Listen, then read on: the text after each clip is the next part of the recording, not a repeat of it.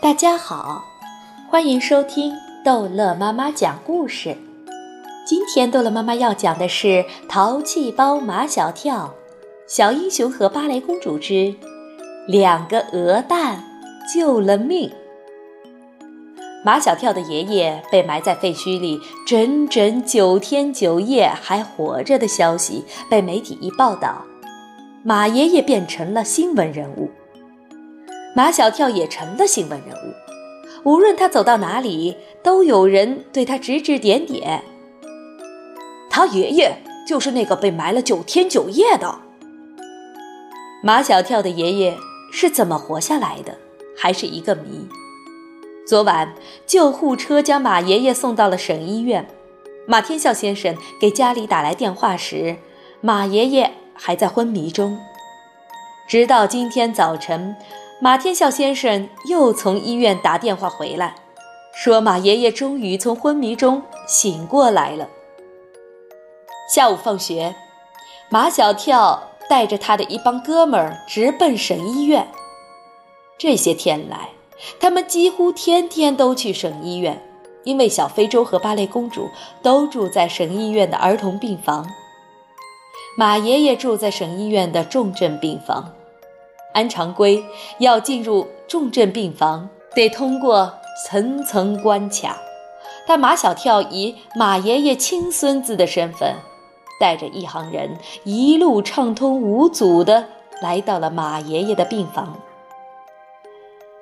已经有两三家电视台和报纸的记者守候在那里了，但他们正准备离开，因为马爷爷虽然从昏迷中苏醒过来。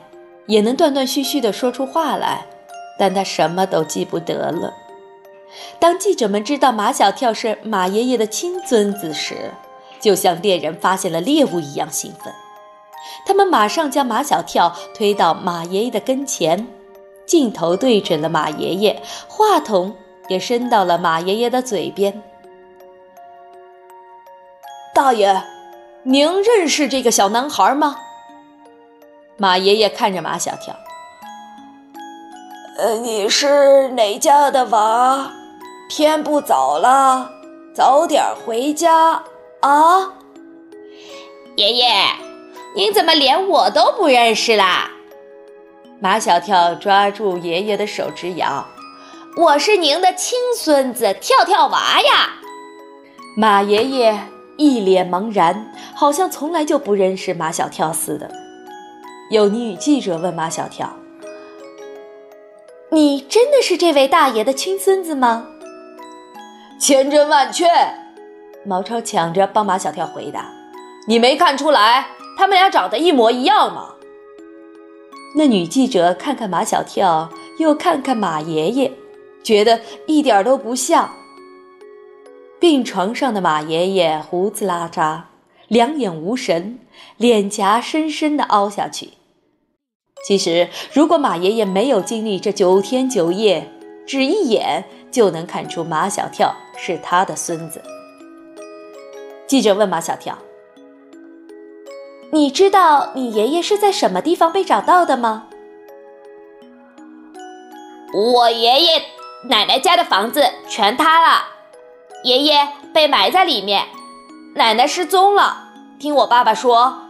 救援队的武警叔叔在废墟里找到我爷爷时，他的身边躺着一只鹅，那只鹅已经死了。马小跳哽咽着说不下去，他的喉咙里发出空空空的声音。那些记者以为他在咳嗽，但唐飞、夏林果、毛超他们都知道。马小跳极度难过时，喉咙里就会发出这种声音。记者们面面相觑，他们不明白，死了一只鹅，马小跳怎么会如此伤心？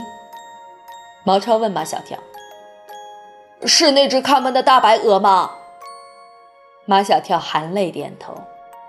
记者们更搞不懂了，通常都是狗看门。从没听说过鹅看门。毛超带马小跳回答记者的疑问：“马小跳奶奶家的狗不干正经事儿，只爱管闲事儿，所以看门这样的事儿就是这只鹅来干的。正说着，马天笑先生抱着一只白色的绒毛玩具鹅来了。那个绒毛玩具鹅几乎跟真鹅一般大。马天笑先生将绒毛鹅放在马爷爷的怀里，马爷爷紧紧抱住绒毛鹅，顿时老泪纵横。鹅啊，救命的鹅啊！这只做工逼真的绒毛玩具鹅是马天笑先生设计的，模特儿恰好便是那只死去的看门的大白鹅。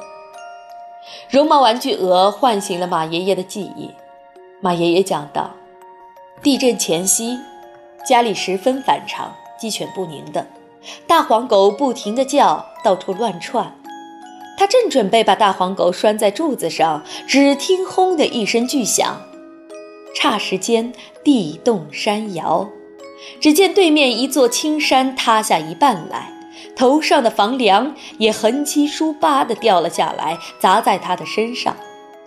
马小跳的奶奶要把压在他身上的房梁搬开，大黄狗也咬住他的裤脚，使劲往外拖。马爷爷知道他身上多处受伤，已不能动弹，想跑也跑不出去。而这时余震不断，他让奶奶快跑，可奶奶坚决不肯。爷爷急中生智，将套在大黄狗脖子上的绳子绑在奶奶的手腕上，使出全身力气在大黄狗的屁股上拍一巴掌。大黄狗拖着奶奶刚跑出去，整个房子顷刻成了一片废墟。是大白鹅的叫声把我唤醒的，马爷爷说：“我睁开眼睛。”要不是看见我熟悉的大白鹅，我还以为到了另外一个世界。唉，真是一场噩梦啊！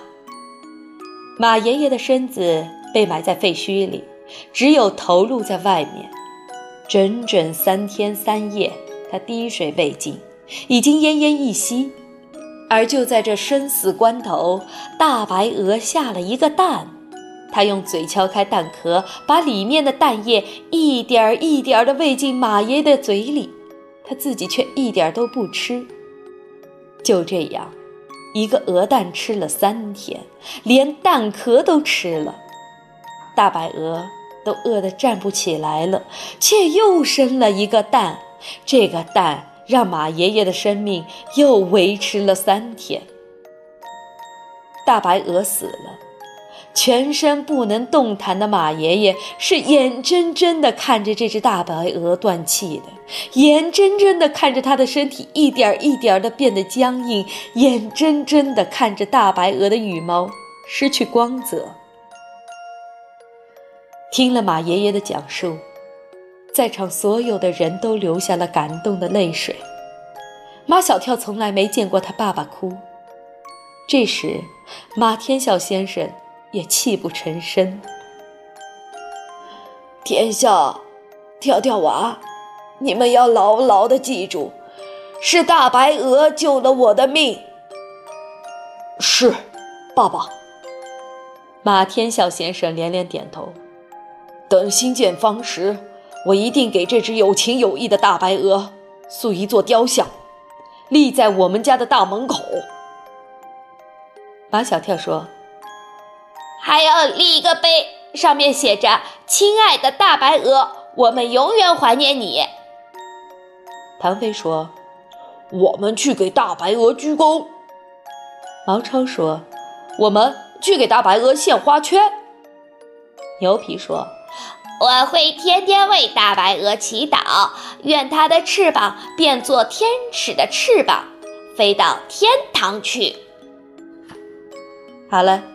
这一集的故事就讲到这儿结束了，欢迎孩子们继续收听下一集的《淘气包马小跳》。